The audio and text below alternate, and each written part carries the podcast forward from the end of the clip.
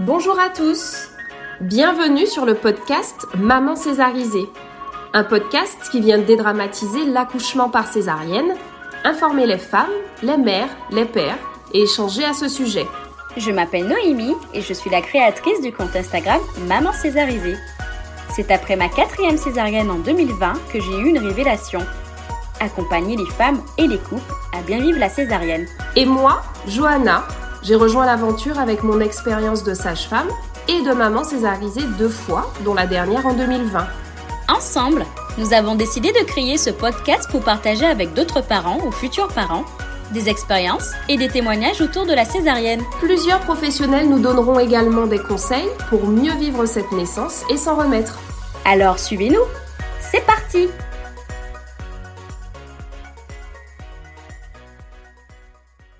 Nous tenons à vous rappeler que la quasi-totalité des témoignages que nous avons recueillis l'ont été à distance. Alors nous sollicitons de votre bienveillance et de votre indulgence concernant la qualité sonore de certains épisodes. Voici ce cinquième épisode pendant lequel j'ai pris un immense plaisir à échanger avec Mélodie, infirmière en réanimation néonatale, maman et belle-maman de six enfants. Nous avons partagé dans ce podcast de nombreux fous rires et beaucoup d'émotions, malgré la petite Anna que vous entendrez de temps en temps réclamer sa maman. Elle nous raconte l'arrivée de Joanne et Abigail, ses premiers jumeaux nés par césarienne en 2018, puis Anna et Noah qui arrivent ensemble, aussi par césarienne, en décembre 2020. Elle nous fait part du vécu de ces deux accouchements si différents, et son mari, Florian, nous donne également son ressenti lors de la première césarienne. Vivre l'annonce et la naissance de ces quatre enfants a été une véritable épreuve pour le couple, qu'ils ont su relever grâce à leur famille, des équipes formidables à la maternité et une foi sans faille. Même si chaque postpartum a comporté son lot d'incompréhensions et d'obstacles, Mélodie retient une chose essentielle pour elle, l'amour qui unit leur famille. Bonne écoute. Bonjour Mélodie. Bonjour Johanna. J'espère que tu vas bien. Oui, ça va très bien. Contente d'être avec toi. Ben, moi aussi, vraiment, euh, j'avais hâte euh, qu'on se fasse euh, ce petit enregistrement depuis qu'on s'est parlé la dernière fois. moi aussi, vraiment. Alors, super. Donc, du coup, aujourd'hui, je suis hyper contente de te recevoir sur le podcast Maman Césarisée. Et si tu es avec nous aujourd'hui, c'est que tu as eu au moins une césarienne. Oui. Voilà. Euh, mais voilà, tu ne nous en dis pas plus tout de suite, tout de suite. Je vais te laisser te présenter, euh, nous présenter un petit peu euh, ta famille globalement, parce que tu as une belle petite famille. Et puis, on va découvrir ensemble, voilà, ce que tu as vécu et ce qui s'est passé dans ton cas. Eh bien, écoute, euh, je suis mariée à un merveilleux homme mhm. qui est mon mari, que je changerai pour rien au monde. Euh, on s'est mariés en 2017 et euh, grâce à ce merveilleux mariage, j'ai la chance d'être belle-maman deux fois de deux garçons qui sont grands, enfin grands. Tout est relatif. ils ont 13 et 11 ans. Parce qu'après ce qui suit, eh ben, euh, en fait, j'ai deux paires de jumeaux. Euh, donc voilà. Excellent. oui, une paire qui est née en 2018 et une autre en 2020. D'accord, super. Deux fois deux jumeaux. Non mais cette situation qui est, euh, qui est quand même tellement rare, on se dit mais comment c'est possible? Donc est-ce que tu nous confirmes que ce sont des grossesses euh, spontanées. Alors les deux, je, je... Tout à fait, tout à fait. Alors en fait, euh, donc euh, en 2018, on a, enfin j'avais arrêté la pilule parce que j'avais des petits problèmes. Enfin, je la supportais pas très bien. Donc on avait, j'avais arrêté la pilule en 2017. On se protégeait quand même. Et en 2018, mon mari m'a dit en février, écoute, moi maintenant, je suis prêt. On y va. Euh, et euh, du coup, on a lancé euh, la machine, comme on dit. Et en fait, je suis tombée enceinte 15 jours après. Non, mais, non, mais en fait, il faut nous donner ta recette quand même. Je pense eh que. ben, Je ne sais pas, je crois qu'il n'y en a pas. Je crois juste que, voilà, on s'aime énormément. Et en fait, ben, de cet amour est né deux merveilleux bébés. Mhm. Et on a commencé notre, on va dire, notre aventure en fait en mars. Donc c'était, je suis tombée enceinte mi-mars, donc mars 2018. D'accord, alors super. Donc moi, je, je, je, plonge tout de suite dans cette première euh, grossesse, euh, cette première maternité euh, pour toi, parce que effectivement, tu étais déjà belle-maman de, de, ces deux plus grands à ton mari. Mais alors cette maternité, moi j'ai envie que tu nous racontes l'annonce des jumeaux, en fait. Eh bien, en fait, euh, ce qui s'est passé, c'est que j'ai annoncé à mon mari que j'étais enceinte. Mhm. Euh, donc, je suis allée, moi, faire le test, euh, je suis allée faire la prise de sang. Et j'ai marqué sur mon ventre, tu vas être papa. et puis, voilà. Et première échographie. Et on arrive là. Et en fait, mon gynéco est un gynéco, mais juste extraordinaire. Mais d'un calme et mais apaisé tout ce qu'on recherche, je pense, chez un gynécologue pour nous rassurer, pour euh, vraiment, il est génial. D'accord. Et là, il me regarde et il me dit, il y a deux poches. Et je regarde, je dis, pardon? Et il me dit, oui, il y a deux poches. Et en fait, on s'est regardé avec mon mari et on était tellement surpris. À la fois, on n'y croyait pas, mais à la fois, on était tellement contents parce que c'était une grossesse désirée. On pensait pas que ça allait arriver si vite. On pensait pas à des jumeaux.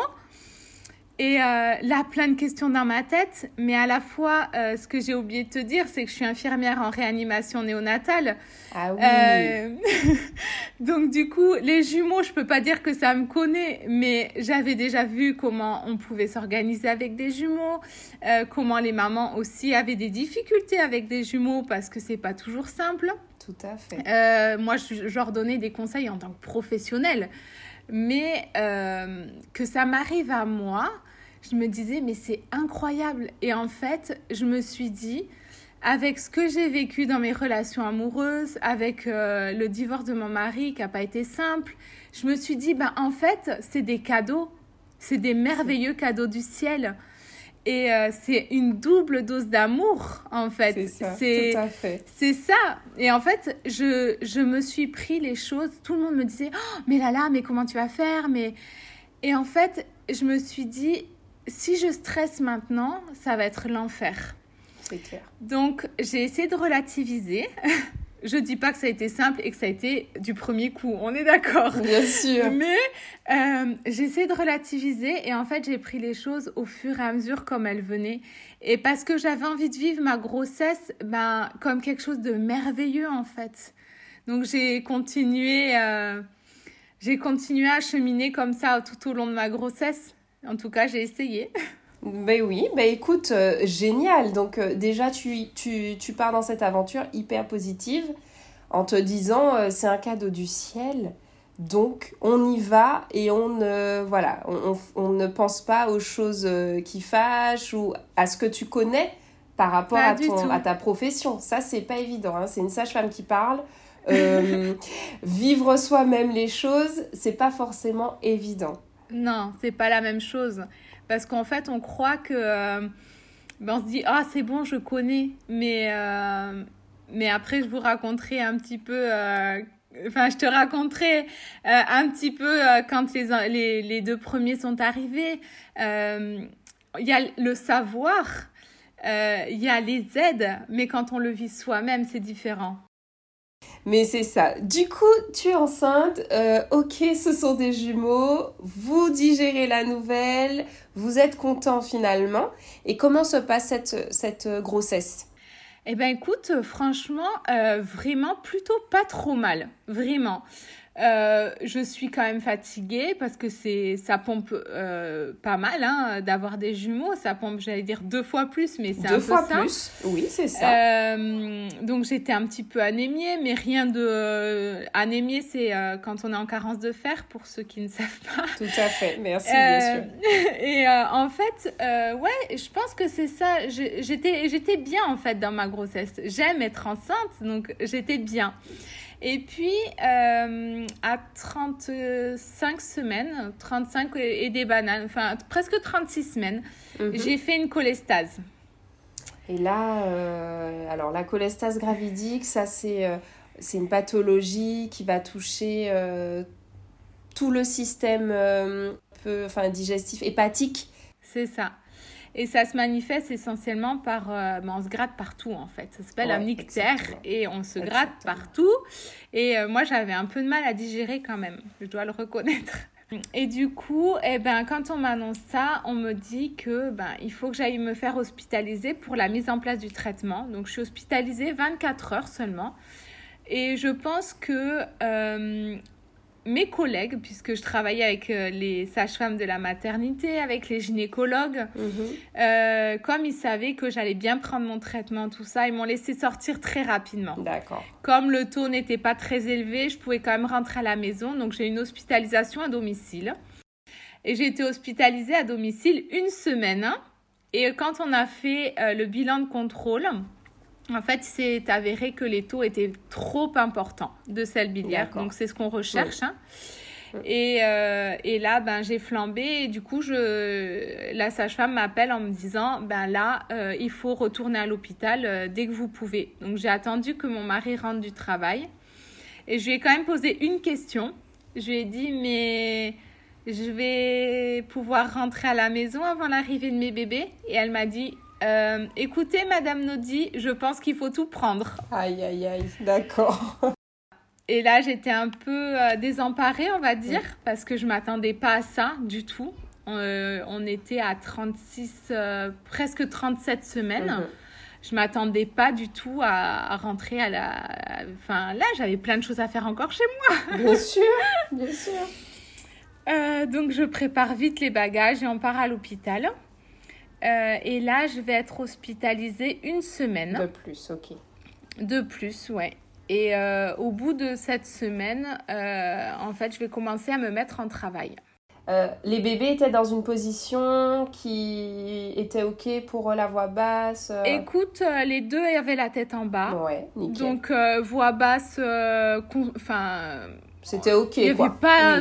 Ben oui, c'était ok. Moi, je m'étais imaginé une voix basse. Après, pendant ma préparation à l'accouchement, quand même, ma sage-femme m'avait dit, euh, écoute, en général, le premier passe par voix basse, mais après, euh, ce qui se passe, c'est qu'on doit fissurer la poche du second pour éviter qu'il souffre trop longtemps, pour aider à le faire descendre. Et une fois qu'il est descendu, ben, des fois, c'est un peu long, et des fois, on doit passer par césarienne. Donc, elle m'avait quand même préparé à ça. Mais euh, on doit être réaliste et franc en disant que euh, ben, on n'imagine jamais ce scénario-là. Bien sûr, bien sûr. jamais. Bien sûr. Mais déjà, c'est bien parce que ta sage-femme t'en a parlé. Tu vois, elle, t'a expliqué les choses. Donc, euh, alors, l'effet de surprise, il était là, mais un peu moins important probablement que si... Euh, tout à fait, tout à fait, tout à fait. Et du coup, ben, je me suis mise en travail, 30 heures de travail. Euh, c'était un moment où euh, la maternité et le tout ce qui était euh, les salles de les salles de travail tout était plein à cette période. Mais c'était mais plein plein plein. Du coup elles m'ont gardé dans le service en fait jusqu'au bout pour pouvoir me passer de suite en salle d'accouchement. Le moment venu c'était ce qui avait été décidé. Et, euh, et, là, je commence à me fatiguer quand même parce qu'au bout de 30 heures, euh, donc on décide de me mettre sous Nubin. Uh-huh. Donc le Nubin, c'est pour euh, calmer un peu les uh-huh. douleurs. Malgré que je supporte très très bien les contractions, en fait, c'était pas ça le problème, c'est que ça n'avançait pas, le travail n'avançait pas. J'étais dilatée à, deux, et rien ne se passait. Et puis là, eh ben, eh ben, mes enfants ont commencé à avoir le cœur qui ralentit. À se fatiguer. Mais on m'a à se fatiguer des contractions qui n'avançaient pas. Et en fait, elles étaient toutes impressionnées parce que mes contractions étaient mais, très importantes, mais ça n'agissait pas sur le col. Ok. Donc euh, là, euh, grande décision. Tu sais un petit peu euh, ce qui... Est-ce que tu, tu réalises finalement au bout d'un moment ce qui va se passer? Ben, en fait, pas vraiment, parce que donc les, les gynécologues viennent pour la, la visite du matin. Dans ma chambre et elles me disent euh, ben demain on va vous déclencher. Et en fait, j'ai regardé la gynécologue en lui disant mais là je suis incapable de pousser. D'accord. Et elle me dit vous inquiétez pas, vous allez trouver toutes les ressources en vous, vous allez y arriver. Et elle a dit on va faire un monito et demain on vous déclenche si c'est pas si c'est pas arrivé parce qu'on peut pas vous laisser comme ça, c'est pas possible. Tout le monde va se fatiguer, vous vous fatiguez, les enfants vous se fatiguent. Donc en fait, c'était histoire de quelques heures, c'était soit dans l'après-midi, soit le lendemain, au plus tard, on me déclenchait. Ok. Et là, on fait le monitoring. Et les enfants ont le cœur qui ralentisse. Et là, j'entends code rouge. Ah oui. Et j'ai compris de suite en fait ce qui se passait parce que dans le milieu professionnel, quand c'est code rouge, c'est un code qui est euh, grave. Donc en fait, c'est euh, on passe direct en césarienne. Donc césarienne en urgence. Euh, j'ai pas le temps de dire ouf que je suis déjà sur un fauteuil euh, encore en pyjama. Aïe, aïe, aïe. Pas le temps de prendre une douche, rien du tout. non, code rouge. Alors code rouge pour préciser, le code rouge impose la naissance des enfants 15 minutes après. Au maximum 15 minutes après. Donc, euh, non, pas de douche, pas de brossage de dents, rien pas du de tout, rien. Rien du tout. Donc, euh, j'ai juste le temps de dire à mon mari prends les affaires du bébé, on y va. Et en fait, même lui n'a pas compris ce qui s'était passé. Et le personnel soignant n'a pas eu le temps de lui expliquer ce qui se passe. Et là, il s'est passé des millions de questions dans la, dans la tête de mon mari. Ah oui. Et. Euh, et moi, j'arrive au bloc et j'ai même pas pu faire un bisou à mon mari. Je suis partie euh, comme une flèche jusqu'au bloc. J'arrive au bloc et heureusement, en fait, je crois que ça m'a rassuré. Euh, ben, mon cœur, quand même, euh, c'est quand même l'avantage d'être professionnel dans le même service. c'est que j'ai vu des têtes que je reconnaissais. Ah oui, ça. Et j'ai regardé une de mes collègues et j'ai dit Alice, tu fais tout ce que tu veux, mais tu lâches pas mes bébés d'un poil. D'accord, ok. Tu l'as missionné. Voilà, je l'ai missionné. D'accord, mais c'est vrai que c'est intéressant euh, ce que tu dis par rapport à ton mari, parce que lui, au moment où la décision euh, est prise de partir en césarienne, lui n'est pas à ce moment-là avec toi euh, dans ta chambre à l'hôpital. Si, il est avec moi. D'accord. Mais en fait, il comprend pas ce qui se passe. D'accord. Et en fait, la veille, il avait fini son travail. Et comme j'avais, je contractais énormément, il a dit ben écoute, là je reste maintenant avec toi. Comme il est artisan, il peut se permettre plus ou moins. Donc il a dit ben je reste avec toi, tant pis. Je reste avec toi et on voit ce qui se passe.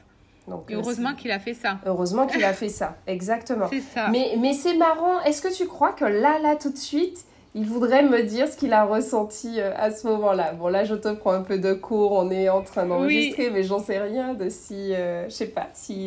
peut-être, peut-être il pourrait dire, chérie, est-ce que tu aimerais dire ce que tu as ressenti quand euh, on a dit qu'on m'emmenait en code rouge? N'étant pas du métier, bah, en fait, j'ai... Étant donné qu'on voilà, n'a pas pu prendre le temps de m'expliquer les choses, euh, ouais, j'ai vraiment été bah, dans l'inquiétude, quoi. Voir ma femme euh, sur partir comme ça, dans la précipitation, avec tout le personnel médical, je dirais un peu, euh, un peu, un peu dans, pas dans le stress, mais bon, dans la précipitation. Donc c'est vrai que j'ai pas pu la, la, voir tout de suite, et, c'est qu'au bout d'un moment, quand j'ai pu la retrouver en, en salle de, de, césarienne, où là je l'ai trouvée branchée de partout avec des fils d'études dans tous les sens, en croix, avec les bras en croix comme Jésus, quoi.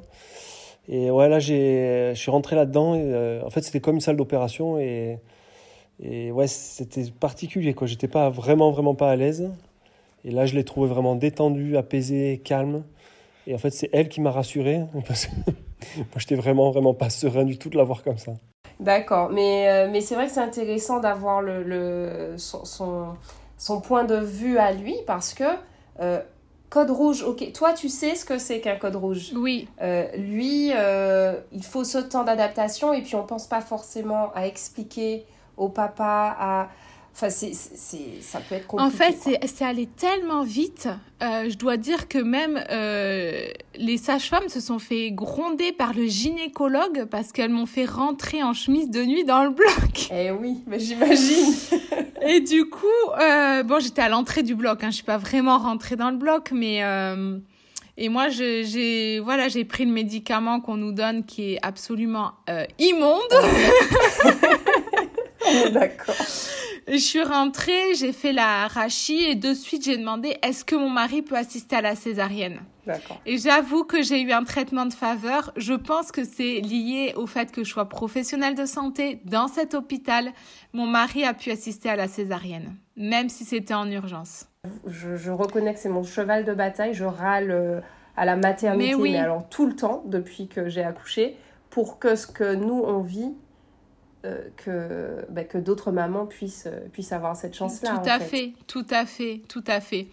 Quand j'entends euh, des podcasts où les mamans, même sur des césariennes programmées, ils n'ont pas pu, mais je trouve ça limite lamentable. Enfin, vraiment.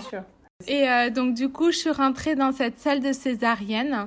avec une angoisse. Hein. Je peux pas dire que tout au long du trajet, quand ça ça, ben, ouais, le long du couloir, tout ça, il y a. C'est comme si j'étais spectatrice en fait de ce qui se passait. Euh, je, je comprenais pas réellement. Oui, code rouge, oui, je le connais de manière professionnelle, oui, tout ça, je, je... mais, mais c'est moi qui vis ça en fait. Et, euh, et là, je me retrouve ben, sur la table d'opération. Euh, on me dit, on essaye de me rassurer, mais il y a énormément de monde. Et en fait, je m'attendais pas non plus à ça. Je savais qu'il y avait le double de professionnels euh, pour des jumeaux. Mais il faut dire la réalité, c'est que quand on a une césarienne, il y a encore plus. Moi, j'avais deux sages-femmes, une auxiliaire. Ben, l'auxiliaire que euh, je lui ai demandé, viens, ne, ne lâche pas mes bébés. D'accord l'anesthésiste, l'infirmière anesthésiste, l'infirmière qui s'occupe de déballer euh, tout sur le champ, le gynécologue, l'interne, une autre infirmière. Enfin, quand j'ai vu, il y avait une dizaine de personnes. Et en fait, on regarde de partout et nulle part et on se dit, mais qu'est-ce qui se passe? Oui, quand même une appréhension. Et en fait, euh, ben, comme je suis croyante, j'ai prié à ce moment-là et euh, j'ai demandé que mes angoisses soient enlevées, retirées. J'ai commencé à respirer aussi, à bien respirer profondément. Et je pense que ça m'a beaucoup aidé. Et quand mon mari t'a dit que j'étais apaisée, mais c'était vraiment ça. C'est que à un moment donné, je me suis sentie sereine. J'ai dit, OK, Mélodie, focalise-toi sur tes bébés tes bébés, ils vont arriver d'une minute à l'autre, tu vas faire la rencontre de ta vie. Exactement. Non, mais euh, c'est ça. Et c'était ça, en fait, que j'ai essayé d'occulter tous euh, les paramètres que je pouvais entendre, les machines, euh, les gens qui discutent, euh, tout, tout ce qui, les bruits, tout, tout, tout. J'ai essayé de tout occulter, la lumière très forte. Enfin, c'est tout des choses que dans un accouchement normal, on peut demander à, avoir la lumière tamisée. On peut demander, euh, surtout que moi, je suis quelqu'un de très cocooning, donc c'était ce que j'avais envie. Mais je me suis dit à ce moment-là, tant pis, mes enfants sont ma priorité. C'est super. Moi, je ne peux que te féliciter. Bravo pour ça parce que c'est pas toujours facile quand on est en plein dedans euh, de rester focalisé sur, euh, ben, sur ce qu'on essaie d'appeler l'essentiel.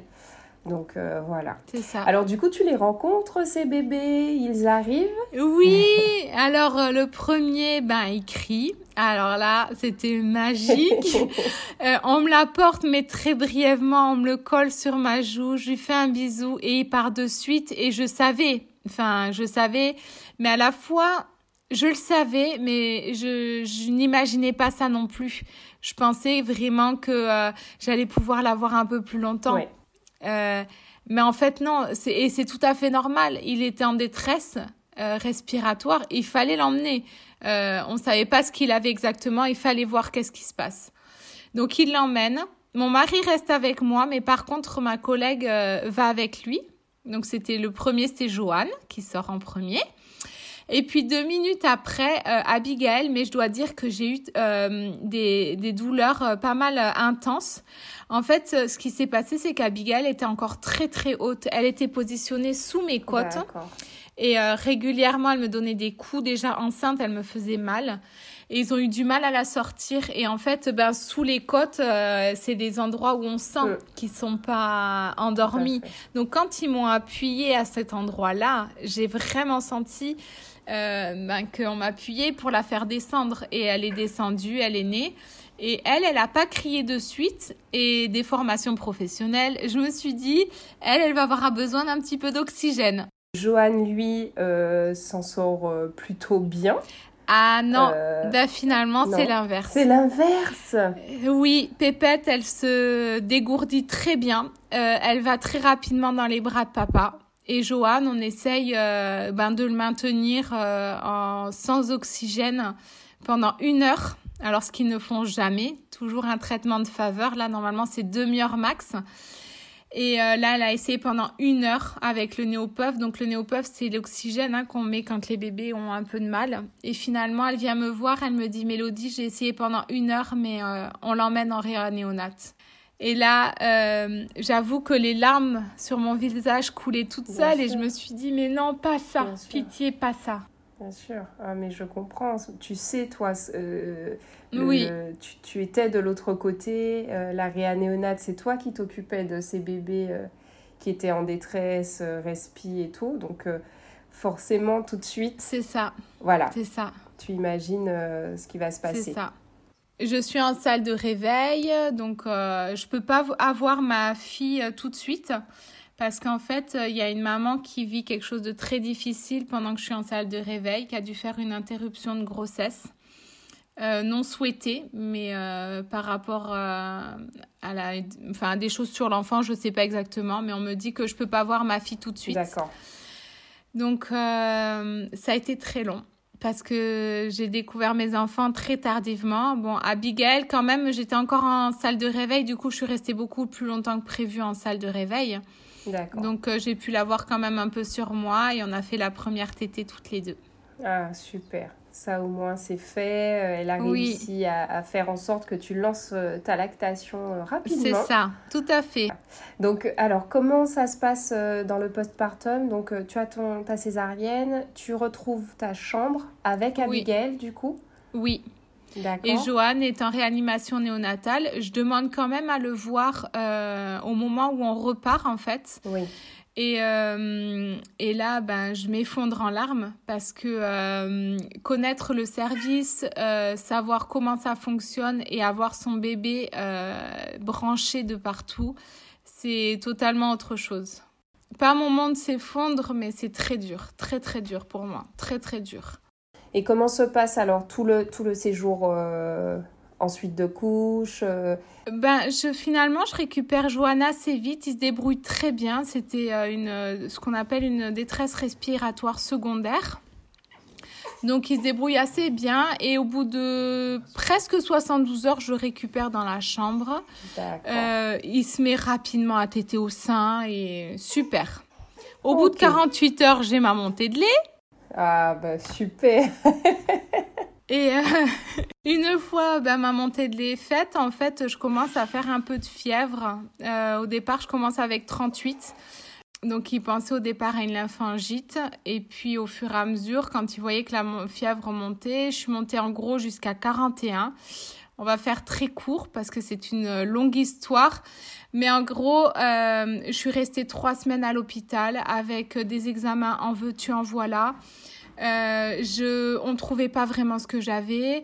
On m'a fait tous les examens possibles et inimaginables. Euh, on m'a fait des scanners. Euh, enfin bon, bref, IRM, échographie. On a regardé si c'était pas un problème au niveau de la cicatrice. C'était pas ça. En fait, j'ai fait une septicémie à strepto A. Non mais c'est incroyable. En fait, moi, je me vois partir plusieurs fois durant le séjour une première fois en fait où je tombe dans les pommes. Euh, je dis à mon mari, je me sens pas bien, je sors des toilettes parce qu'il m'aidait encore, j'arrivais pas à marcher en fait, j'étais trop faible et je tombe par terre et mon mari impossible de me relever. C'est incroyable. Hein. Donc, euh, première fois. Deuxième fois, euh, c'était en pleine, euh, je me souviens, c'était en pleine nuit. Tout le monde dormait et moi, j'étais, j'avais réussi à aller jusqu'aux toilettes parce que j'arrivais à me déplacer. Comme je suis restée quand même trois semaines à l'hôpital. Mhm. au bout d'un moment, j'arrivais quand même à me lever toute seule et, et je vais me recoucher. Et en fait, la sage-femme rentre parce qu'on n'attendait pas six heures avant de me redonner du paracétamol parce que la, fièvre montait trop. Donc, en général, elle s'attendait 5 heures et elle mhm. me redonnait quelque chose en IV parce que, euh, enfin, en intraveineux, parce que sinon, ça, ça montait en flèche et on est, je suis montée jusqu'à 41 du coup cette nuit-là et on était à 5 heures de doliprane. Donc, en fait, elle ne comprenait pas ce qui se passait. Et euh, là, je la regarde et je dis, enfin, t'es là? Et elle me dit, mais tu m'as pas appelé Je dis, mais si, je t'ai appelé. Et en fait, ce qui s'est passé juste avant qu'elle arrive, euh, c'est que je me suis sentie très très mal, mais vraiment très mal. Et c'est comme si quelque chose allait venir me chercher. Je peux pas l'expliquer, mais je me sentais partir, mais vraiment quoi. Et là, une fois de plus, j'ai prié et, euh, et j'ai demandé à Dieu qu'il protège mes enfants et mon mari parce que je savais plus quoi faire. Ouais, ouais. Euh, voilà, et hum, on continue comme ça. Et je crois qu'un jour après, mes parents viennent euh, pour me visiter. Mhm. Et euh, ce qui a été compliqué, ce que j'ai oublié de dire, c'est que du jour au lendemain, on est rentré dans ma chambre. Le matin, ils rentraient sans masque, sans casaque, sans gants. Et du moment, euh, je sais pas, peut-être une heure après, ils ont eu les résultats et ils sont rentrés avec les casaques, les masques et tout ça. Et en fait, je suis restée en isolement dans ma chambre. Ah et à tel point que je n'avais plus le droit de faire de bisous à mes enfants. Je pouvais plus. Euh, je suis désolée. Mais non, bah écoute. Euh, c'est l'émotion qui remonte de parler toutes ces choses. Euh, je devais mettre un masque pour m'occuper de mes enfants. Je ne pouvais pas euh, leur faire des bisous comme je voulais. J'essayais de pas respirer sur eux pour, euh, parce que c'est un virus qui vient de ce qu'on appelle ORL, de la sphère ORL. Donc je voulais pas leur transmettre euh, tout ça. Et, et ben, mes parents sont arrivés dans la chambre et, et mes yeux se sont révulsés. Et mon papa a dit à ma maman Michael, je me souviendrai toujours de ces mots. Michael, là c'est grave, notre fille a les yeux qui se révulsent, elle est en train de partir. Ah oui, et toi tu, tu, tu te vois, tu l'entends encore Je euh, l'entends, euh, mais dans mon comme dans mon inconscient en fait. Très euh, loin. Très loin. Et à ce moment-là, en fait, mes parents prient et demandent une intervention divine parce qu'ils ne savent plus quoi faire. Et à partir de ce moment-là, euh, ça coïncide aussi avec euh, le fait où euh, on ne trouvait pas d'antibiotiques qui fonctionnaient et qui faisaient baisser le taux d'infection dans mon corps. j'étais montée à un taux énorme, j'étais à 400 de CRP. Et ils ne savaient plus comment faire en fait. Donc du coup, une fois qu'ils ont réussi à plus ou moins me stabiliser avec les antibiotiques, ben ça, la, forcément la fièvre a diminué. Et je pense que les prières de mes parents ont été pour quelque chose aussi. Et tout ça a fait que, ben, euh, ouais, je me suis sentie mieux, de mieux en mieux. Euh, après, ils avaient quand même peur que je fasse une endocardite, donc j'ai fait une écho-cœur. Après, euh, et quand tout allait mieux, et que j'étais 72 heures sans fièvre, je lui dis laissez-moi sortir. Vous m'avez dit 72 heures sans fièvre, laissez-moi sortir. Tout à fait. Et là, on sort de la maternité. J'étais tellement heureuse. Oui, soulagée. Parce que quand même, il faut dire que tu as vécu pratiquement un mois, en tout cas trois bonnes semaines. Oui. Euh, au total, une hospice de un mois Ouais, c'est ça, presque un mois. Pas tout à fait, mais on est presque à un mois d'hospitalisation sans sortir. Sans sortir euh, Oui. Bon, à la fin, j'arrivais à descendre jusqu'à l'accueil, euh, l'accueil ou la cafette et je remontais. J'essayais un petit peu de marcher parce que ça n'aide pas non plus euh, pour les suites de postpartum de la césarienne de ne pas marcher. C'est juste horrible pour tout. pour tout, exactement. Mais en même temps, tu as vécu du coup les trois premières semaines avec tes bébés. Oui. complètement dans un contexte. Dans, dans, un contexte à la fois super spécial, mais à la fois ils étaient avec moi. Euh, donc voilà, et du coup j'ai décidé de, enfin avec mon mari, on a pris la décision de venir chez mes parents euh, pour que ma maman puisse m'aider un petit peu au départ parce que j'étais encore faible quand je suis sortie de la maternité. Et puis, euh, ben franchement, ça m'a vachement soulagée parce que ben moi j'étais dans mon cocon, je m'occupais de mes bébés et maman me faisait tout le reste. ça c'est bien, ça c'est ce que Donc, tout ça, le monde devrait avoir. franchement, c'était top. Bon, au fur et à mesure, je faisais de plus en plus de choses, mais, euh, mais je pense que j'aurais pas été capable d'être chez moi toute seule. J'étais trop faible, trop Bien sûr. Et qu'est-ce que tu euh, aujourd'hui, qu'est-ce que tu penses du lien que vous avez eu, le lien d'attachement avec tes bébés? Est-ce que tu crois que euh, tu as réussi quand même à, à, voilà, à mettre en place des choses, à, à faire en sorte que tout ce que tu as vécu n'ait pas trop d'impact?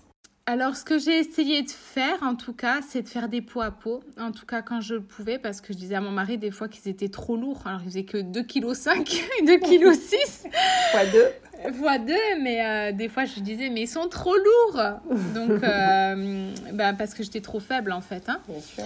Euh, mais ouais, ce que j'ai essayé de faire vraiment, c'est des poids à peau, de pouvoir avoir des temps privilégiés. Alors, des fois, j'en avais qu'un, des fois, j'avais les deux. Euh, ouais, c'est des moments comme ça. Quand j'étais chez moi aussi, c'est ben oui, de me caler avec eux et même si je somnolais parce que je dormais pas en fait, je me calais avec eux avec mon coussin d'allaitement. Je me mettais bien et, euh, et on était bien tous les trois. Et euh, je pense que par contre, une erreur que j'ai faite, c'est que euh, avec Joanne, euh, vu que euh, j'ai un peu culpabilisé de tout ce qui s'est passé, du fait que j'ai pas pu le voir tout de suite, euh, il s'est comme créé un lien, j'allais pas, je vais pas dire malsain, mais on n'en est pas loin, mhm. dans le sens où limite j'aurais pu tout lui céder. Et c'était mauvais en fait. Euh, parce que euh, bah, je culpabilisais de ce qui s'était passé, je culpabilisais de ne pas pouvoir, euh, de, oui, de n'avoir pas été là, j'avais l'impression de l'abandonner. Et je pense que lui l'a ressenti. D'accord. Et, et avec Abigail, elle aussi l'a ressenti. Et maintenant, aujourd'hui, ce que j'ai réussi à faire, c'est parler à Joanne, lui expliquer les choses et ça, je pense que c'est très important. Euh, bien lui verbaliser les choses avec des phrases simples, ça n'a pas la peine. J'ai pas mis 30 euh, ans pour lui expliquer, mais je crois que j'ai mis 5 minutes pour lui expliquer rapidement le contexte de comment ça s'est passé, mais que je ne l'avais pas abandonné, qu'il était avec moi. Et euh, les choses se sont rétablies en fait avec lui. Et avec Abigail, je lui ai demandé pardon. Parce que quelque part, je l'ai délaissé et aujourd'hui, ben, je le vois parce que euh, une fois qu'on avait discuté toutes les deux, donc je lui demande pardon, elle me prend dans ses bras et chose qu'elle avait tendance à ne pas faire, on va dire. Elle me prend dans ses bras, elle me fait un gros câlin, mais vraiment un câlin, mais et là je me suis dit mais ça y est, ça y est, j'ai trouvé la complicité tellement intense avec ma fille. Et en fait, l'erreur que j'ai faite, et je pense que je ne suis pas la seule dans ce cas-là, c'est que quand on vit une césarienne, on doit faire le deuil de la voix basse déjà. Il suffit que les enfants ne soient pas très bien derrière. On peut culpabiliser, on peut avoir des remords, on peut avoir de la colère, de l'amertume, peu importe. Mhm. Euh, moi, pendant des mois, j'ai vécu dans le regret de ne pas avoir euh, ou de pas me souvenir par mon état d'être mal euh, et que du coup, j'ai loupé plein de moments précieux de mes enfants. Mhm. Et euh, si je peux dire quelque chose, c'est essayer de, de, de vivre l'instant présent, peu importe ce qui se passe même les moments difficiles, même les moments où on se dit, ben, il n'y a plus d'espoir. Ben, si, en fait, parce que tu es avec ton bébé et tu as juste à le câliner, à le cajoler et de profiter de l'instant présent. Et en fait, euh, je crois que c'est ça qu'il faut, faut retenir de, de, mon histoire, peut-être. C'est que euh, cette erreur-là, je l'ai plus refaite après. parce que j'ai compris mes erreurs. Mais c'est ça qui est, c'est ça qui est formidable et en même temps, c'est ça le métier de maman. Tout à fait. Voilà, ça s'apprend avec le temps et l'idée c'est de ne pas reproduire autant que possible les erreurs qu'on fait au début. Donc ça, ça c'est pour tes, tes, deux grands loulous qui ont quel âge d'ailleurs? Ils ont deux 2018, oui, deux ans. Et, ce petit point-là, tu l'as fait avec eux à quel moment? À quel moment tu... Euh, je dirais que avec Abigail, je lui ai redemandé pardon euh, pour d'autres choses aussi. Oui. Euh, que je m'étendrai pas forcément. Bien sûr. Mais je pense qu'il y a six mois, Peut-être. Et depuis là, notre relation, elle a vraiment évolué. Donc en fait, euh, des fois, ça met un peu de temps. Euh, mais, euh, mais demander pardon, et je crois que ça c'est la clé aussi, c'est de se demander pardon et, et de se pardonner dans une famille. Et c'est ça qui fait aussi la force de l'amour qu'on peut avoir les uns pour les autres. Non, mais sincèrement, merci parce que ces mots sont, sont hyper importants et ils, ils se doivent d'être entendus par un maximum de mamans, de mamans tout court. Maman césarisée, oui, euh, encore plus, j'ai envie de dire, mais par toutes les mamans, parce que on se met parfois tellement, tellement de pression. Euh, euh, on, avance tête baissée dans une situation qu'on n'a pas maîtrisée, qu'on ne maîtrise pas parce que c'est pas de notre fait. mais voilà, prendre conscience c'est la première étape. Prendre conscience qu'il y a quelque chose de mieux à faire, et ben ça permet d'ouvrir déjà euh, pas mal de choses, quoi, en fait. Exactement. D'accord. Alors, donc, merci pour ces deux petits. La suite euh, qui m'intéresse également beaucoup, euh, tu nous as dit tout à l'heure que Joanne et Abigail sont nées en 2018 et que tu as accouché en 2020. Alors, raconte-moi euh, comment tu as appris que tu, que tu étais enceinte à nouveau. Et puis, euh, et puis cette fameuse première écho, euh, comment elle s'est passée? Eh bien, écoute, on était en plein confinement, n'est-ce pas? Puisque Euh, moi, avec euh, tout ce que je vous ai partagé, ben j'avais quand même cette envie et ce désir de retomber enceinte, euh, mais certainement pas tout de suite, euh, parce que c'est quand même beaucoup de travail et deux enfants à l'âge de presque deux ans, un an et demi, ils avaient, ça teste beaucoup quand même. ah oui. Et c'est plein de vie ces petits cœurs. Euh, et du coup, euh, ouais, c'était c'était pas tout de suite en, en tout cas. Euh, si on aurait enclenché un troisième, pas tout de suite. Et mhm. puis, ben, j'avais mal au ventre, euh, j'avais mes règles, j'ai eu mes règles ce mois-là.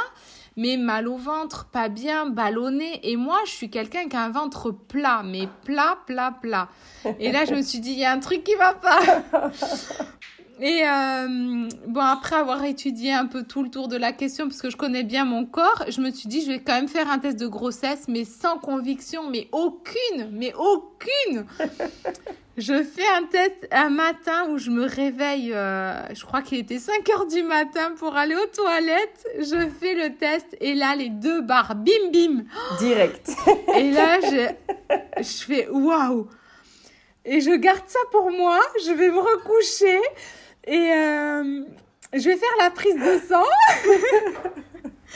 et là, euh, je fais la prise de sang et le soir, je l'annonce à mon mari. Euh, et je lui dis, ça y est, je suis de nouveau enceinte.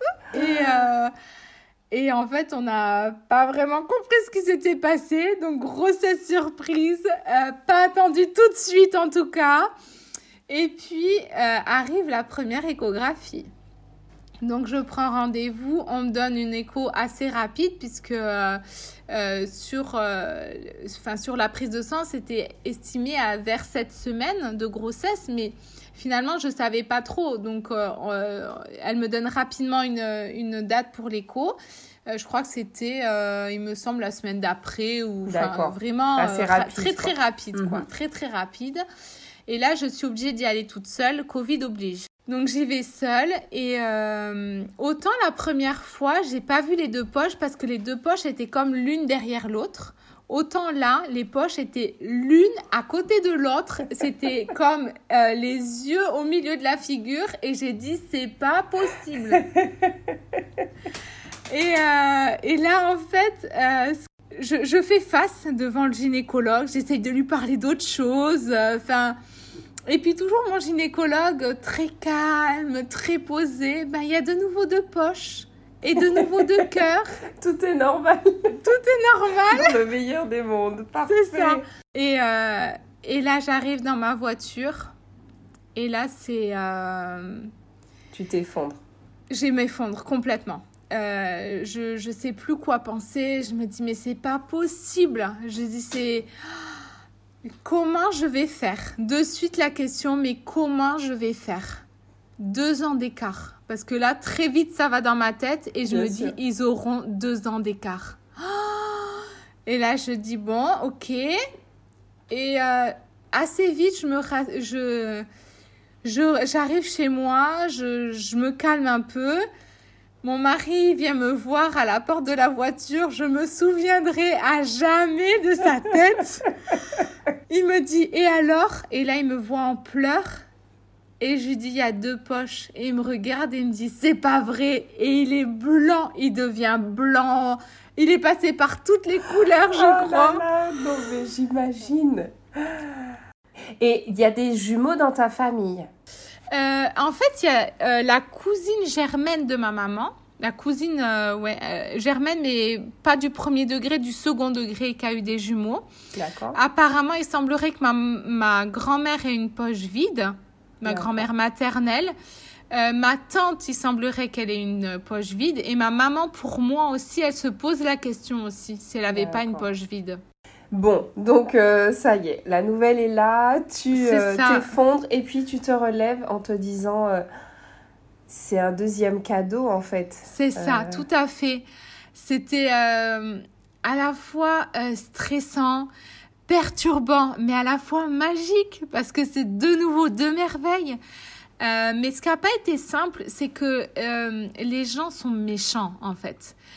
les gens m'ont dit mais pourquoi vous avortez pas? Deux, ça vous suffit pas Et là, je dis non, mais c'est pas possible. Comment on peut parler comme ça en ne sachant pas de quelles étaient mes convictions, euh, qu'est-ce que je voulais euh, et là, je et pas une personne, mais plusieurs personnes où on me disait, euh, vous savez que se protéger, ça existe. Oh non mais des choses comme ça. Et je me disais mais c'est pas possible. Je euh, mais, mais, mais mais pourquoi? Mais pourquoi autant de méchanceté? Mais bien sûr. Et moi je me suis dit la vie est plus forte que la mort. Voilà. Donc on ira jusqu'au bout. Voilà. Tout à fait. Bah écoute tu as bien fait. Euh, J'imagine que ça t'a donné euh, une, une, force supplémentaire en fait pour affronter Exactement. Ce, qui, ce qui allait arriver. Exactement une nouvelle grossesse, donc j'ai mes lèvres, qui se passe bien également euh, jusqu'à la fin, enfin jusque bon, j'imagine un peu ce qui va se passer à la fin. oui. En fait, euh, ça se passe bien. Je suis quand même fatiguée parce que je m'occupe de Joanne et Abigail. Et en plus de ça, euh, pendant le confinement, on avait donc mon beau-fils avec moi, le plus petit des deux. D'accord. Et je, je lui faisais l'école à la maison. Ah oui. Donc, ah oui. C'était très prenant et euh, moi j'étais très fatiguée les trois premiers mois. Donc euh, ça a été assez intense au départ. Et puis après l'été est passé, donc euh, je me suis pas mal reposée en fait. Hein. Dès que Joanne et Abigail se reposaient, je me suis reposée. Mais à 33 semaines, patatras, de nouveau cholestase. Et cette fois-ci un peu plus tôt que la première fois. Oui, plus tôt que la première fois, ben grosso modo presque un mois avant. Hein, D'accord. Ouais, trois semaines, euh, trois semaines avant euh, la première. Ouais. Et alors là, donc hospitalisation aussi. Ben en fait, quand j'ai vu les taux, euh, je me suis même pas posé la question. J'ai appelé les urgences euh, en mater et j'ai dit j'ai une cholestase gravidique. Je connaissais la chanson. Ouais. Donc j'avais pris de quoi rester la nuit pour mise en place du traitement et moi je me suis dit 48 heures, 24 48 heures, je rentre chez moi, je retrouve mes bébés. Eh ben non Non, 10 jours d'hospitalisation. Et là, ça a été très dur parce que euh, pendant le confinement, donc il n'y avait que mon mari qui pouvait venir me voir. Ah oui. Euh, et en fait, euh, au départ, euh, on, je sortais pas. Et puis finalement, il y a une sage-femme qui me dit, mais tu sais, on fait des permissions d'après-midi. Si les monitos sont bons, tu peux sortir. Donc en fait, je sortais quand même l'après-midi. Mais bon, mes enfants faisaient la sieste, donc je les voyais une heure, une heure et quart. Mais ça m'a permis de profiter de mon mari, de profiter de mes, de mes beaux-fils qui étaient là, parce que c'était les vacances. Forcément, ça a toujours toujours au bon moment. Donc euh, voilà, donc euh, ça se passe comme ça, 10 jours d'hospitalisation, je rentre à la maison en hospitalisation à domicile du coup, mhm. avec un monito par jour, euh, un contrôle du taux ben, toutes les semaines. Et puis euh, là, ben, je de, commence à demander et à m'intéresser parce que euh, ben, sur les, césariennes, puisque ma fille euh, qui est en J1, donc ce qu'on appelle J1 et J2, mhm. donc le premier bébé à se présenter est en siège complet. D'accord. depuis un petit moment déjà et elle n'a pas l'air de trop vouloir bouger. Elle est bien comme ça et elle est bien installée et elle bouge pas trop. Donc je commence à m'intéresser un petit peu à ce que euh, aux césariennes un peu plus naturelles, si je puis dire. Euh, où euh, je voyais qu'il y a quand même pas mal de de plus en plus où on fait euh, même des césariennes différentes aussi où on passe pas par les mêmes endroits on laisse plus la possibilité à moment de pousser pendant la césarienne tout ça. Et c'était vraiment le désir de mon cœur. Donc je me renseignais là-dessus et hum, vraiment, euh, moi, je conseille, si vous voulez faire ça, je pense que ça peut être une alternative aussi au fait d'avoir un deuil de la césarienne s'ils peuvent faire ce qu'on appelle une césarienne naturelle, je crois qu'ils appellent ça comme ça. Oui, une césarienne bienveillante et euh, voilà. césarienne extra-péritonéale. Euh, euh, voilà, tout à fait. Moi, extra-péritonéale, je sais que ça se fait pas partout. pas partout. Mais en tout cas, le fait de pouvoir pousser. pendant la césarienne, je pense que ça peut aider aussi les femmes à, à mieux vivre, en tout cas, une césarienne et faire plus ou moins le deuil d'une voix basse. Tout à fait. Accouchement par voie basse. D'accord. Parce qu'un accouchement par voie haute est toujours un merveilleux accouchement. Bien sûr. Et euh, alors, juste la question me vient, est-ce que quand, quand même, tu apprends que c'est une, euh, c'est une deuxième paire de bébés, euh, oui. est-ce que tu penses à ce moment-là, en tout cas, à l'accouchement, en te disant, ok, j'ai eu une césarienne, là c'est des jumeaux, potentiellement l'accouchement Est-ce que à ce moment-là, en tout cas, tu y étais ou pas du tout encore euh, sur l'accouchement? Euh, Plus ou moins, j'avais dire. Euh, je gardais ça en tête. D'accord. mais après, moi, j'aurais aimé un accouchement par voie basse, oui. ça c'est sûr. Après, ce qui a fait vraiment pencher dans ma balance, c'est que mes parents ont déménagé en septembre sur Annecy. Et du coup, euh, je savais que pour le bien de tous, euh, c'était mieux que j'ai une césarienne pour que maman puisse être là, qu'elle puisse s'occuper des petits. Euh, parce que du coup, nous, on n'a plus de famille ici sur place, donc c'était plus simple pour tout le monde. Ok. Donc du coup, l'accouchement approche, tu es hospitalisée pour ta cholestase, on est à peu près à 33 semaines. tu restes 10 jours, donc on passe vers à peu près 35 semaines. À quel moment tu accouches du coup? Alors, euh, je vais accoucher à 37 plus 6. En fait, euh, la césarienne est programmée pour le 7 décembre. Euh, avec ma gynécologue qui me suit à l'hôpital. Et finalement, le 3 décembre, je commence à me mettre en travail. Déjà le matin, elle avait un petit doute sur le monito parce que Noah il bougeait pas trop. Et, euh, elle disait, elle me dit, euh, s'il bouge pas, il faut quand même aller à la maternité. Je suis pas trop rassurée, donc on a fait un monito plus long que d'habitude. D'accord.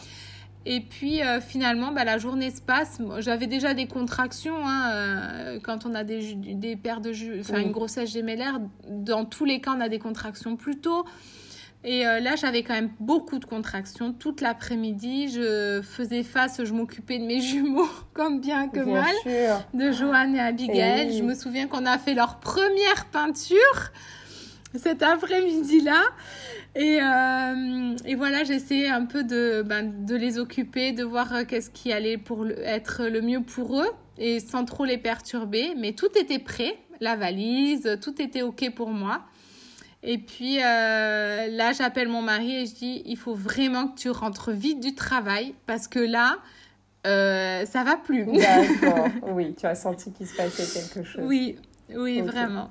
Et je me suis mise en travail. D'accord. Donc, euh, vous partez à la maternité. La césarienne, pour le coup, c'est plus un code rouge. Non, j'arrive à la maternité et puis là, c'est la gynéco, euh, la gynécologue qui est de garde, c'est la gynécologue euh, qui, bah, qui me suit. Mais je suis pas tout à fait sereine dans le sens où ah. quand je lui ai parlé de bah, cette césarienne bienveillante, je vois qu'elle n'est pas réceptive du tout à ça. Et elle me dit, bah, une fois qu'on a ouvert, faut bien les sortir. Donc du coup, je suis un peu, euh, voilà, je suis un peu perplexe, mais bon, je me dis, euh, euh, je suis quelqu'un d'assez positif et je me dis, bah, si ça doit se faire ce soir-là, et eh ben ça se fait ce soir-là. Et je dis quand même à mon mari, avec un peu de chance, on passe la garde et on me césarise demain matin. Tout à fait. non, non, elle a fait un contrôle écho et puis elle a vu que bah, elle était toujours en siège. Euh, j'étais dilatée à deux, mes contractions étaient quand même assez fortes. Elle a dit on ne va pas vous laisser souffrir euh, outre mesure, on passe en ah, césarienne. D'accord, ok. Finalement, comment elle se passe cette césarienne Franchement, une césarienne de rêve. Ah, super. ah ouais, vraiment. J'ai pu mettre la musique dans la salle. Euh, on a rigolé avec le personnel soignant. L'atmosphère était détendue, apaisée. Vraiment, c'était mais top, vraiment top. Et puis euh, mon premier bébé arrive. Et là, euh, en fait, ce que j'ai oublié de dire, c'est que j'ai une copine sage-femme qui m'a dit le jour où tu accouches, tu m'envoies un message. D'accord si je suis pas de garde. Et en fait, euh, elle est venue exprès pour moi. Ah, super. Et euh, j'aimerais lui dire encore un grand merci aujourd'hui si elle va m'écouter. Euh, merci, merci, merci Céline. Tu es un amour. En fait, elle est venue pour moi et elle est restée tout du long. Et ce qu'on prône en ce moment, c'est une sage-femme pour une femme. Et là, c'est ce qui m'est arrivé. Donc, génial. Que demande le peuple? Elle est revenue euh, sur ses repos pour pouvoir s'occuper de moi. Génial. Génial. Donc, euh, du coup, tu as pu. tu as vécu quelque chose de, de, différent, même si la première fois, c'était. Euh, voilà, tu, tu l'avais pas forcément hyper mal vécu. Mais là, là, tu étais plus actrice. Tu dirais peut-être que tu as pu, toi, avoir ce que tu avais demandé un petit peu. C'est ça, exactement. Et puis, euh, du coup, ben, donc, euh, elle me sort euh, Anna, elle me la met en peau à peau. Et puis, quand même, quelque chose qui m'interpelle, c'est qu'elle n'a pas fini de me la mettre en peau à peau, que Noah est déjà sur moi, presque. J'ai, là, c'est passé très peu de temps entre les deux, quand même. Hein donc voilà, je les ai les deux en peau à peau pendant pouf, très longtemps, très très longtemps. Euh, il y a juste un truc qui était moins bien, c'est qu'en fait la dose euh, d'anesthésie avait été un peu plus forte parce que je devais faire la ligature des trompes. Elle n'a pas pu me le faire parce que j'avais beaucoup d'adhérence bon, suite à ma septicémie et à un antécédent de césarienne. Mais euh, du coup, ben, elle était un peu plus forte, l'anesthésie, et je tremblais de partout en fait. D'accord. Donc euh, j'avais peur de lâcher mes bébés. Ah oui, oui, oui, oui. Mais oui, je, je me rappelle de ce, cette sensation un peu bizarre là. Donc voilà, et du coup, à cause de ça, je suis restée un peu plus longtemps en, ben, en salle de réveil, mais franchement, euh, nickel quoi. D'accord. Nickel, vraiment. Super. Et puis euh, là, j'arrive en salle de réveil, il y a quelque chose quand même qui m'interpelle parce que mon fils fait 3 kg 140 et ma fille, elle fait 2 kg 55. Mais il y a une différence de ouf. Plus d'un kilo, c'est énorme. Énorme, énorme. C'est pas grave, ils sont en bonne santé. Euh, du coup, Anna, elle, elle est restée un petit peu en berceau chauffant, mais elle était avec moi. Donc ça, Elle n'est pas partie en néonate. Non, elle bah était au kangourou. Qu'est-ce que c'est Ah oui, en kangourou quand même. Oui, en kangourou. D'accord, ok. Et ce postpartum, rassure-nous, il a été quand même un peu... Alors, je, je sens qu'il a été un peu euh, sport aussi, mais moins, oui, rassure-nous. Oui, moins. oui moins, moins sport. D'accord. Quand même, il y a quelque chose qui m'interpelle, c'est que dans la journée, j'ai de plus en plus mal quand même à ma cicatrice, mais vraiment mal. Euh, avec une sensation de, de lourdeur, euh, comme si quelque chose m'appuyait dessus, comme si on me tirait sur les chairs, ça me faisait mal. Et, euh, et au fur et à mesure de la journée, je voyais quand même le, ce pansement s'imbiber de sang. Et jusqu'au moment où ça a carrément taché les draps, taché ma ah chemise. Par contre, quand on a découvert le pansement, on n'a rien compris avec mon mari. mon mari a regardé ma, mon ventre et il m'a dit C'est quoi ça? Et je dis, mais qu'est-ce qui se passe? J'avais 25 agrafes. Alors que pour Joanne et Abigail, pour une césarienne simple, j'avais 10 agrafes, 15 agrafes, peut-être max, grand max. Et donc, euh, mais qu'est-ce qui se passe finalement? Le, Les gynécos viennent te voir euh? Alors, euh, il y a les gynécos qui viennent me voir, ils savent pas trop. Ils disent peut-être que c'est c'est les restes de la césarienne qu'on n'a pas su évacuer, mais ils disent quand même on a un doute, on a un doute sur un hématome plus, ils penchaient plus pour ça. donc un hématome, mais ça fait pas vraiment à quel endroit est situé parce que ça coulait d'un côté, mais c'était l'autre côté qui était gonflé plus important en fait. Euh, donc en fait, ils savaient pas trop. Euh, moi, je fais toujours les choses euh, un peu bizarres. Donc et oui, je confirme. et finalement, j'ai une gynécologue qui rentre et je lui en serai à jamais reconnaissante, mais à jamais reconnaissante.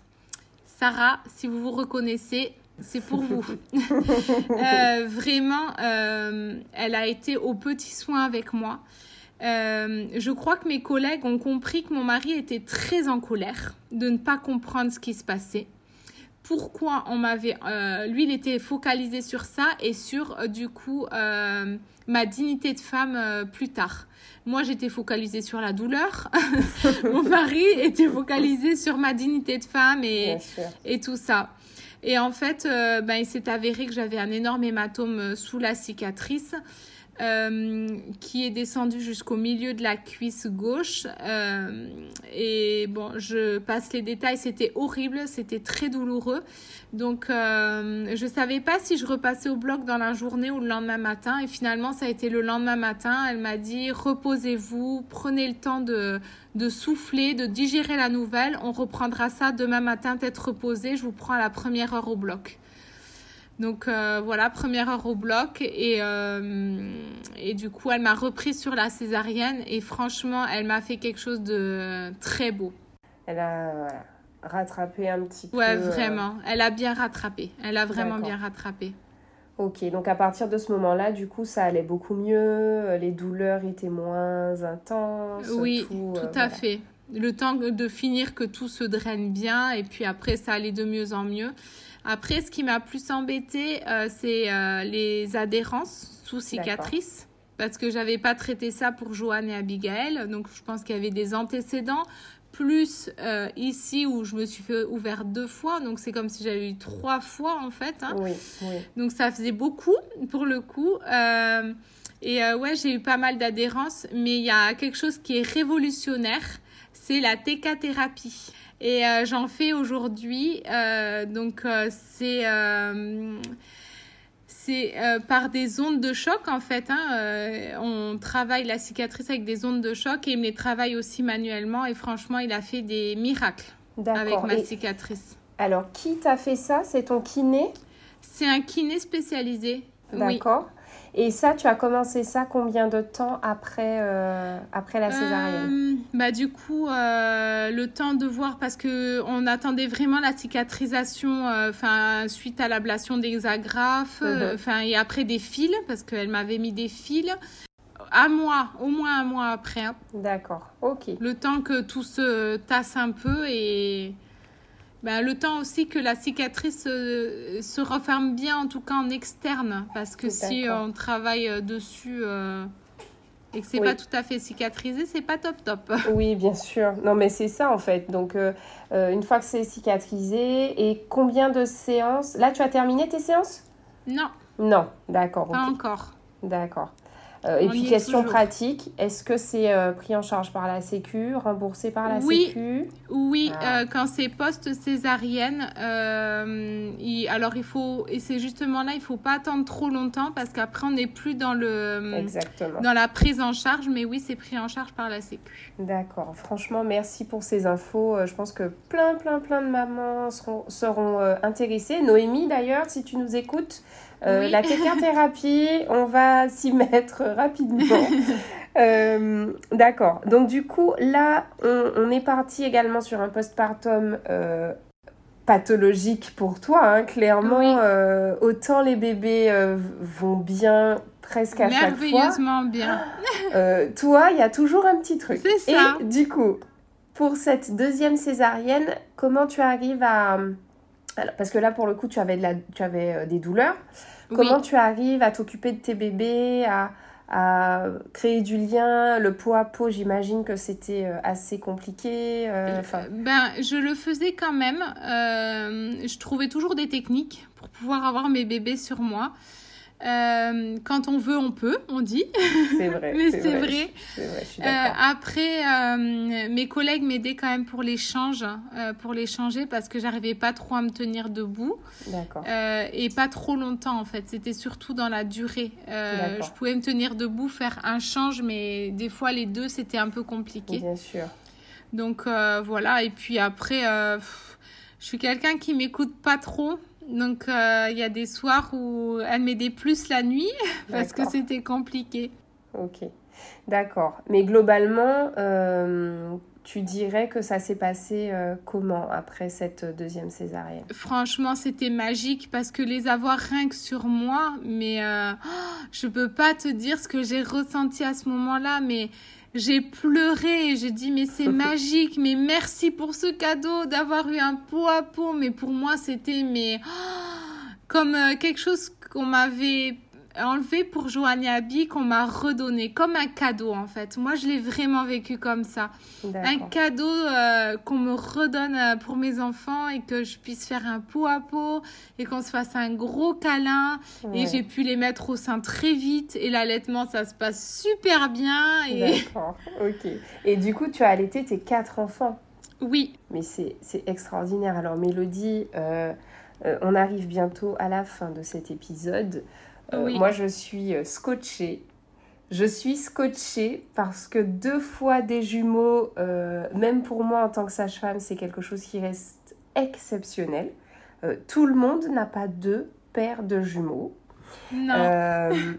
donc, nés tous les quatre par césarienne, allaités tous les quatre. et ce que je retiens également, c'est que tu as eu deux postpartum très compliqués pour toi physiquement. Euh, tu as subi quand même beaucoup de, choses euh, en une seule fois, euh, à chaque fois. En fait, moi, je trouve ça énorme.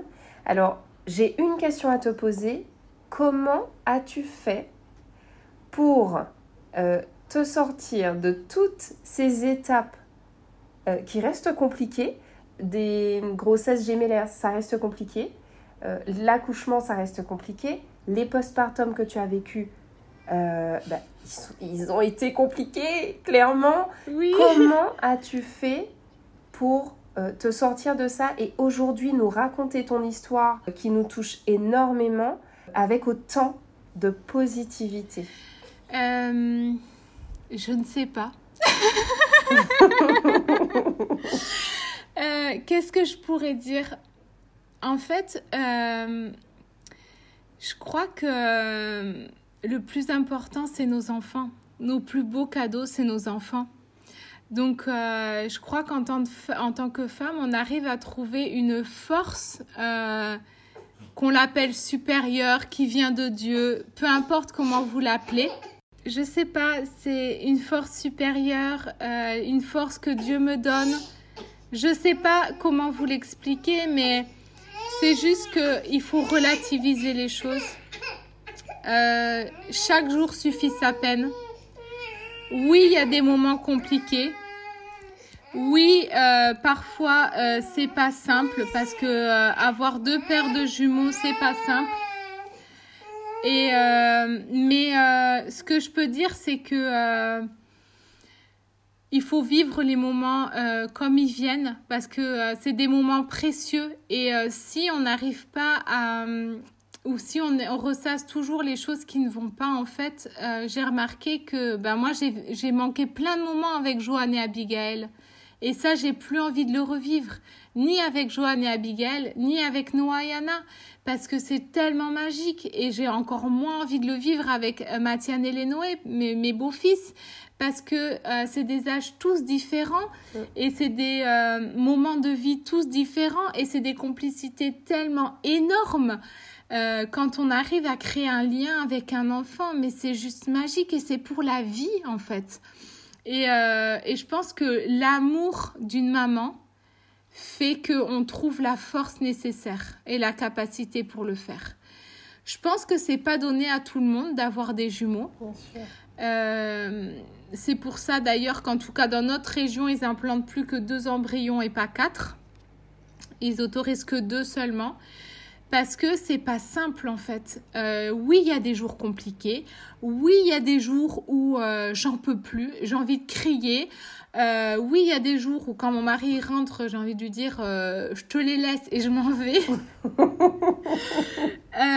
mais ça me passe tellement vite parce que ils sont pleins de joie de vivre, parce que parce qu'ils sont ils sont ils sont là ils sont là ils, sont, vivants ils sont ils sont tellement beaux ils, ils grandissent euh, et puis les enfants ont tous une destinée.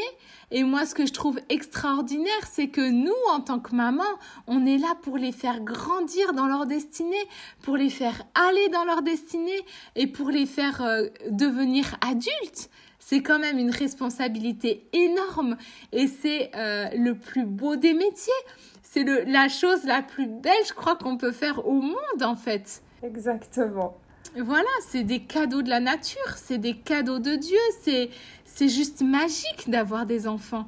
Alors euh, oui, j'ai des j'ai des problèmes, j'ai encore des soucis, oui, euh, j'ai encore des douleurs qui sont importantes et même plus en interne, euh, vraiment en interne profond, mais pour rien au monde je regrette. Et si je devais refaire, mais je referais la même chose.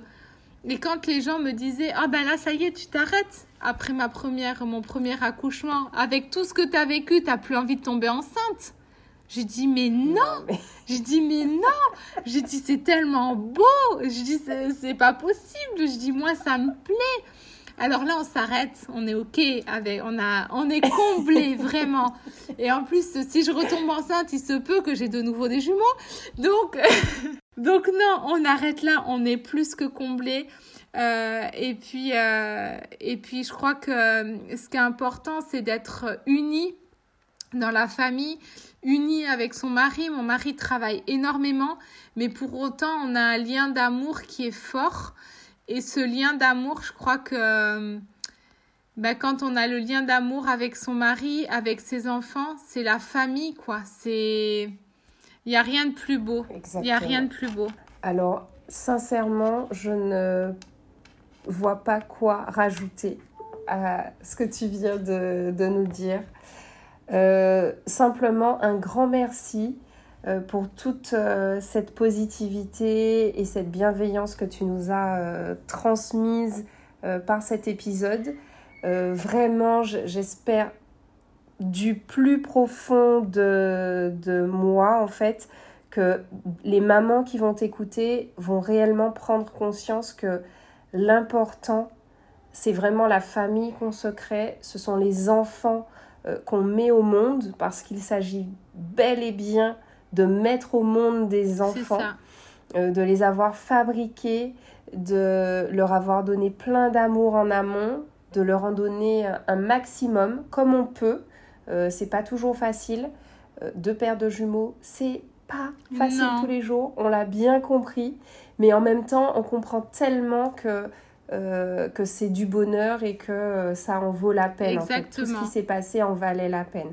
Donc, si je peux rajouter juste quelque chose, euh, je voudrais dire que en fait, euh, vous êtes toutes des bonnes mamans. Il n'y a pas des mamans parfaites, on est toutes des bonnes mamans. Et c'est pas parce qu'on accouche euh, par voix haute, comme on tient si bien à le dire, et on revendique ces choses, que euh, on n'est pas une bonne maman, qu'on a loupé quelque chose. C'est faux. Vous êtes toutes des bonnes mamans. Vous êtes des bonnes mamans. Pourquoi? Parce que euh, vous avez été choisies pour mettre au monde cet enfant et pour l'éduquer comme euh, dans les bonnes voies, pour qu'il devienne quelqu'un de formidable. Et en fait, vous avez tout en vous, toutes les capacités sont en vous pour pouvoir réussir à, ben, à être une excellente maman. Euh, je suis d'accord à 100%. Je ne sais pas quoi te dire parce que c'est hyper, euh, hyper émouvant. Moi, ça me, je suis encore une Madeleine. Donc, euh, Mélodie, vraiment, sincèrement, merci, merci, merci mille fois pour ton témoignage qui, est, qui est exceptionnel, qui, qui redonne en fait de l'espoir. J'espère en tout cas qu'il va redonner espoir à, à toutes ces futures mamans. Euh, qui attendent des jumeaux, qui ont peur d'avoir une césarienne et qui se disent que euh, voilà qu'elles ne seront peut-être pas des bonnes mamans, qu'elles vont rater quelque chose, c'est faux. Tu nous l'as expliqué. Et, euh, et, on te croit sans aucun souci. Alors merci. Merci mille fois à toi, Johanna, de m'avoir fait confiance et de m'avoir permis de pouvoir ressasser ben, tous ces merveilleux moments. Merci mille fois. Avec grand plaisir. Et on remercie ton mari aussi, hein, on ne l'oublie pas parce que euh, on, l'a pris un peu au dépourvu. Euh, merci pour, euh, pour son témoignage, c'est très très important pour nous. Et, et, voilà, donc merci. À très très bientôt, à Mélodie. Bientôt.